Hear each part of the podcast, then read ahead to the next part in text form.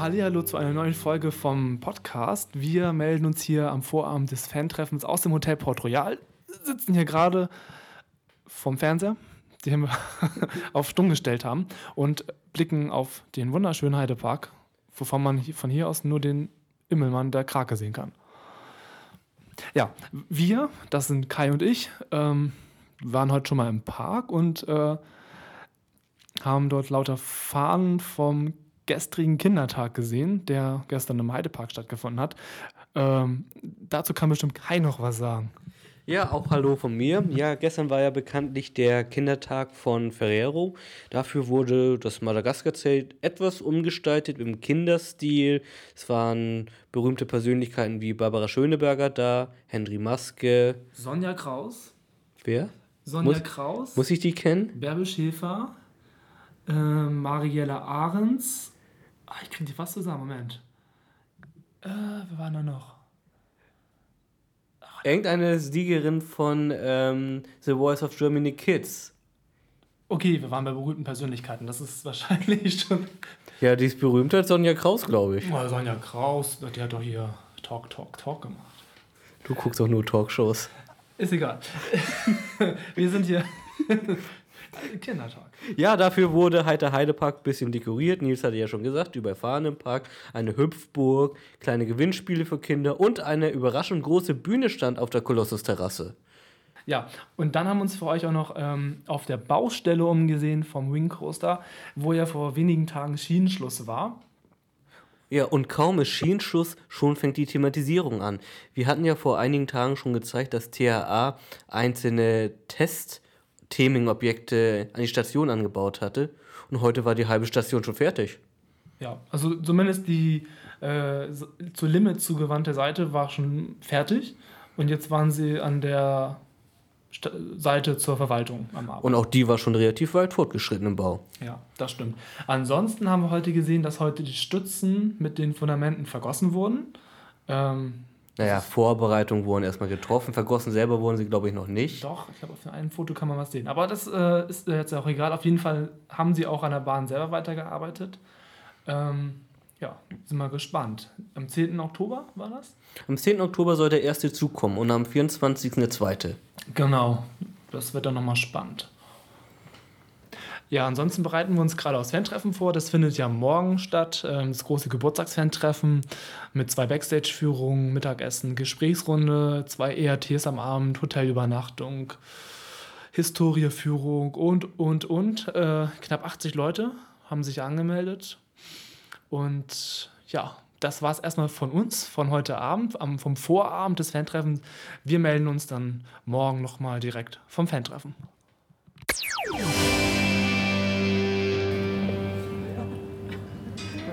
Zwei große Maschinen, also zwei große Elektromotoren plus Getriebe plus die Seiltrommeln.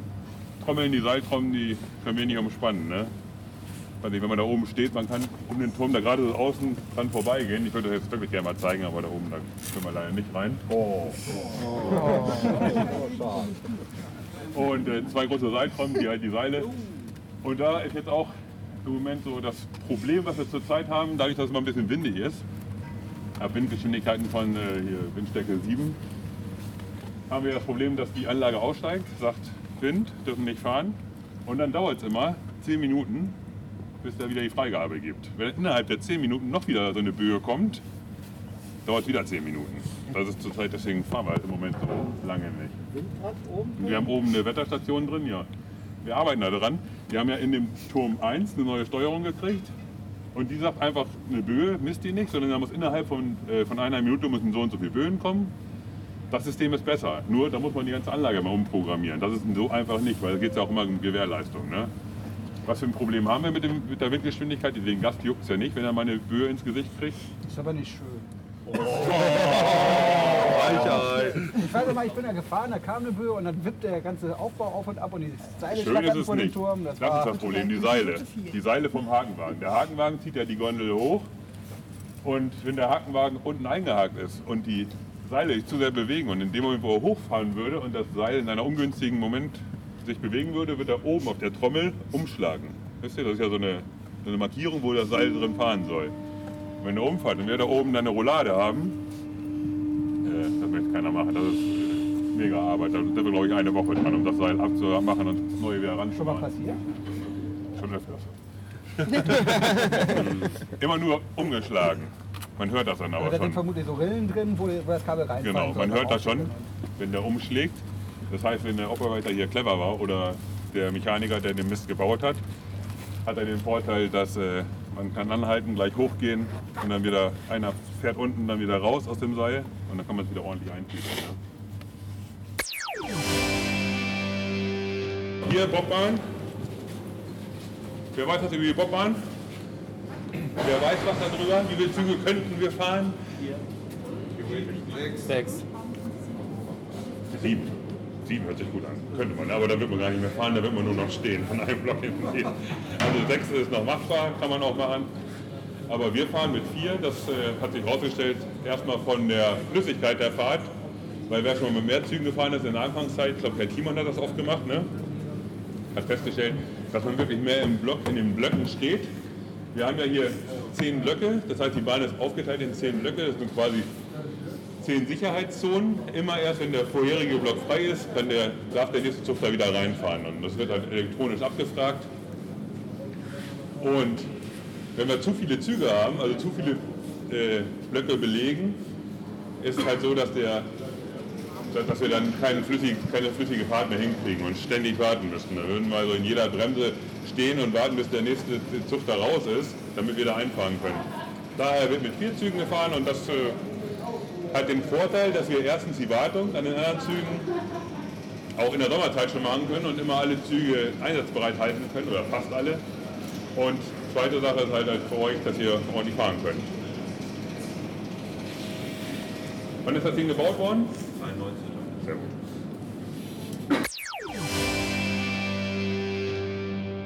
Pressemitteilung, Testfrage. Wo sind wir?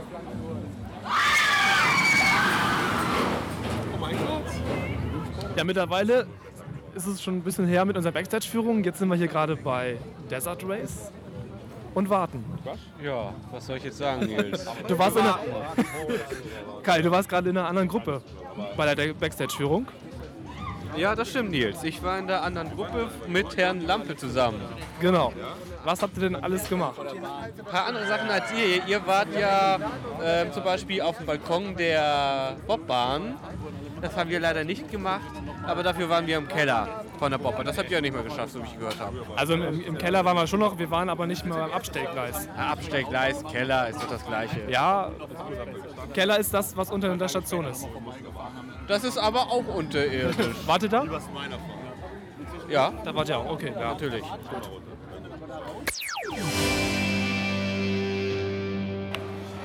So, inzwischen hat unsere ERT bei der Bobbahn begonnen. Das könnt ihr, glaube ich, jetzt auch sehr gut hören.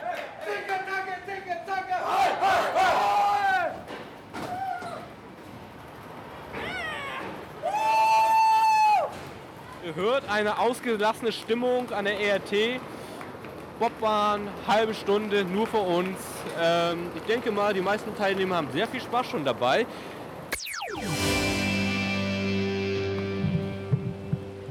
So, die erste ERT ist vorbei, aber wir haben ja heute nicht nur eine, sondern zwei ERTs. Ähm, vielleicht könnt ihr ja schon hören, wo wir uns befinden. Natürlich ist es die Krake. Auch wieder eine halbe Stunde und hören wir uns mal das Fahrfeeling an.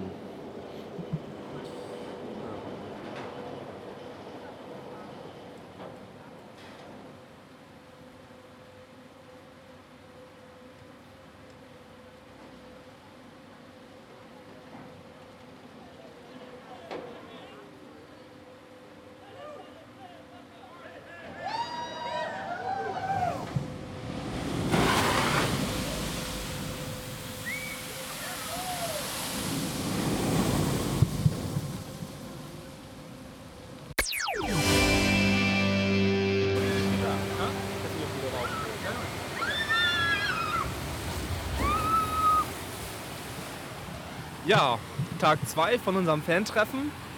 Sonntag, kurz vor 11. Wir stehen ja auf der Terrasse der Wildwasserbahn und ähm, gleich starten wir zur Historieführung. Ja, zur Historieführung in drei Gruppen heute, von Nico geführt. Genau. Wir sind bei der zweiten Gruppe dabei, werden euch natürlich auch. Uiuiui. Die Ja. sind das geworden. Allerdings. Ähm, ja, werden euch natürlich auch dann ein paar Einblicke gewähren in die Führung. Ja, gestern hatten wir nochmal die ERTs, da wart ihr ja auch dabei. Ein paar Sounds könnt ihr ja auch wahrscheinlich davon nachher noch hören. Ja. Oder ihr- davor, vorhin schon. Habt ihr schon gehört? Habt ihr schon gehört. Achtung, gut.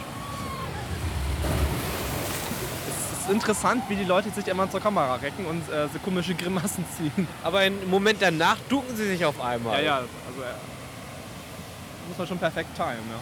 Ja, wir warten hier eigentlich auch noch Freunde. Ui, aber, also.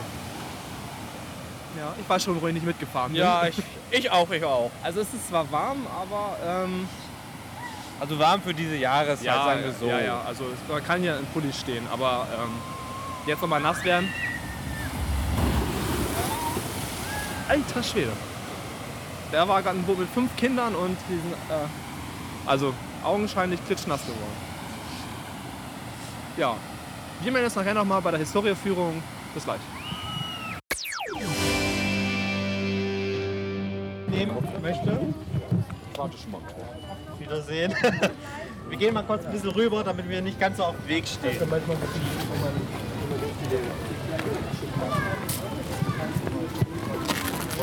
Stell mich mal hier hoch, weil ich bin hier Unterstützung recht klein, bin ich ein bisschen größer. Also, ich möchte euch erstmal noch einen schönen guten Morgen wünschen. Ich hoffe, ihr habt alle gut geschlafen. Ja, geht so. Was habt ihr alle gemacht? Also ich war bis nachts um drei wach und hab ein bisschen was getrunken. Also mir geht's blendend. Hat noch jemand eine Flasche Speck oder so? Nee, ne? Okay, nein, also. Ähm, erstmal zu mir. Ich habe mich mal heute in, in, in alte Heidepark Outfit geworfen. Das hat man jetzt seit äh, jahrelang verwendet an Fahrgeschäften etc. Das ist diese Originalkleidung im Grunde genommen. Wir waren, ich mit Heidepark hier auf der Suche, ganz lange gesucht, bis wir das gefunden haben. Aber wir haben eins gefunden wenigstens. So, ansonsten befinden wir uns hier im Eingangsbereich vom Heidepark. Wie man hier schon erkennen kann, war der Eingang nicht immer so, wie er jetzt war. Ganz am Anfang standen hier nichts anderes als ein paar Dixie-Toiletten, im Grunde genommen, wo man das Geld kassiert hat. Erst später, also ein Jahr später, hat man im Grunde genommen einen, einen wunderschönen Eingang gebaut mit Drehtag und sowas und hat das stetig hier weiterentwickelt, so dass dann mit der Zeit auch dieses Heidedorf, was auch hier drüben im Grunde genommen fortgesetzt worden ist vom, vom, vom Stil her.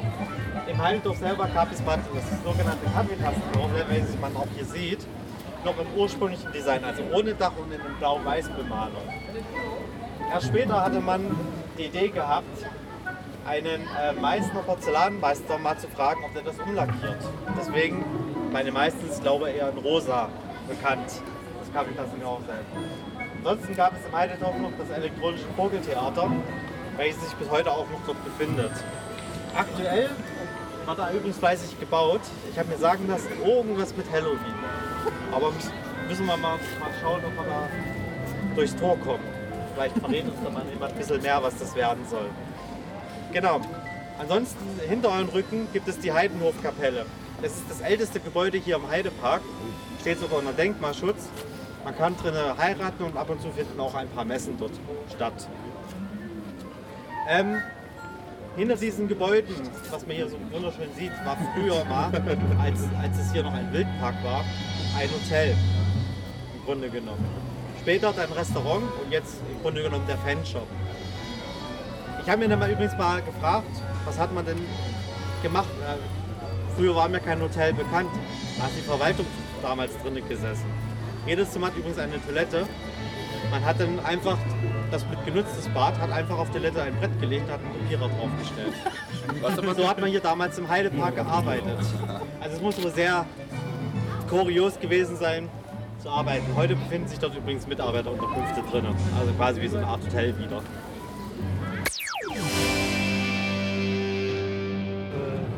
Stimmt, genau. Ja, Keilstatue war es, glaube ich. Das ist auch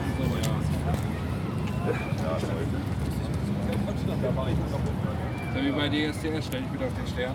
Genau. bin ich mit. Herr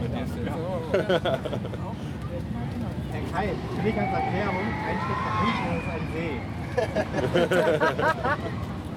ich meine, früher hätte ich da hinstellen können, da war ja kein See. So, also der See wurde im Grunde genommen 1984 ausgehoben. Teile von diesem Aushub befinden sich heute hinten, wo äh, der Wingposter gerade im Bau befindet, beziehungsweise die Bobbahn. Also später wurde, also mit dem Bau der Wildwasserbahn 2 wurde allerdings der Berg nochmal ein wenig erhöht. Sandflächen von irgendwo ringsrum hat man das im Grunde genommen getan. Die Wildwasserbahn 2 ähm, hat Herr Thiemann aus Insolvenzmasse des Eulenspiegelparks sehr preisgünstig kaufen können. Dadurch ist diese Thematisierung dort sehr groß gemacht worden ist. Im Eulenspiegelpark selber stand diese Bahn auf einem Berg, deswegen hat man im Grunde genommen einen Berg gebraucht, wo die Bahn wieder draufsteht. Das ist der einfache Hintergrund. Berlin hat sich dann irgendwann entschieden, halt im Grunde genommen diese Wildwasserbahn stillzulegen und baut im Moment ein Wingcoaster, was ihr ja alle, glaube ich, mitbekommen habt, welcher 2014 eröffnet wird. Direkt nebenan befindet sich seit 20 Jahren die Bobbahn mittlerweile. Äh, diese Bahn ist bis heute übrigens die äh, höchste, längste und schnellste Bobbahn der Welt. Warum auch immer, es gab danach keinen Käufer mehr anderen Parks, aber wenn, nur kleinere Anlagen im Grunde genommen. Die Bobbahn selber wurde übrigens erst 1995 fertiggestellt. Man ist also am Anfang auch fast jede Aktion hier über Sandflächen gedüst. Ähm, ansonsten gibt es hier, ich glaube für, für viele die Lieblingsbahn mit, Big Loop. Big Loop wurde 1983 hier erbaut, war die erste Achterbahn im Heidepark und angedacht war sie eigentlich nur für Jugendliche. Es stellte sich aber ganz schnell heraus, dass die Bahn von vielen Familien genutzt wird und auch von älteren Senioren. Dadurch gibt es die Bahn bis heute im Grunde genommen. Es gab auch schon mal Zeiten, da stand diese Bahn auf der Kippe zum Abriss. Unter Thiemann war das dann, ne? Und man muss auch dazu sagen, es war auch unter Herrn Thiemann. Das heißt, ich höre auch ab und zu immer mal die Worte, ja, unter Thiemann hätte nichts abgerissen werden müssen. Das ist nicht so, ich muss sagen, auch Herr Thiemann hätte mit der Zeit sicherlich das ein oder andere Fahrgeschäft abgerissen und sicherlich dann auch was Neues gebaut. Ähm, ansonsten, früher befand sich hier eine Freiheitsstatue und Mississippi-Dampfer. Diese wurden hier im Heidepark von eigenen Handwerkern, Atelier und selbst gebaut. Ansonsten gibt es hier hinten noch das sogenannte Maya-Tal. Dieses war ursprünglich nur ein Action-Bereich. Im Grunde genommen nach der, äh, nach der Wende hat man eine höhere Kapazität gebaut, weil der Heidepark regelrecht von einem Besucheransturm heimgesucht worden ist. Und man hatte hier mit der Firma Huss in Bremen sehr schnell einen Partner, die quasi sehr schnell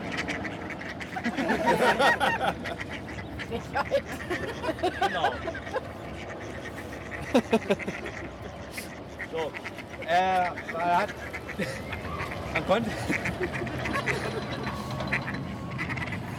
Man, konnte, man hat also quasi ganz schnell Fahrgeschäft hier rangekriegt und damit eine enorm hohe Kapazitätserhöhung gehabt. Dadurch ist diese, dieser sogenannte Action-Bereich entstanden. Später kam dann auch noch Limit dazu, beziehungsweise mittlerweile auch Krake. Zu Krake erzähle ich euch gleich was. Dann gehen wir auch einfach mal weiter rüber. Und Gibt es einen Grund für die Farbkombination grün-weiß hier? Also, das war der alte Action-Bereich, Limit, der Club, Bobbahn. Also der Heidepark sollte ja ein Landschaftspark sein, der sich halt durch seine Bäume und Parkanlagen auszeichnet. Und da hat Thiemann, glaube ich, gesagt, das passt besser grün-weiß, fällt nicht auf, ist nicht bunt, äh, ist nicht quietschig. Äh, und ich glaube, so ist das hingekommen. Sag mal, der arme Erpel, hallo? ich glaube, wir sind hier unpassend und würde sagen, wir gehen mal hier weiter. Dann können die Enten hier wieder in Ruhe rumschwimmen. Die können übrigens auch schon tapsen.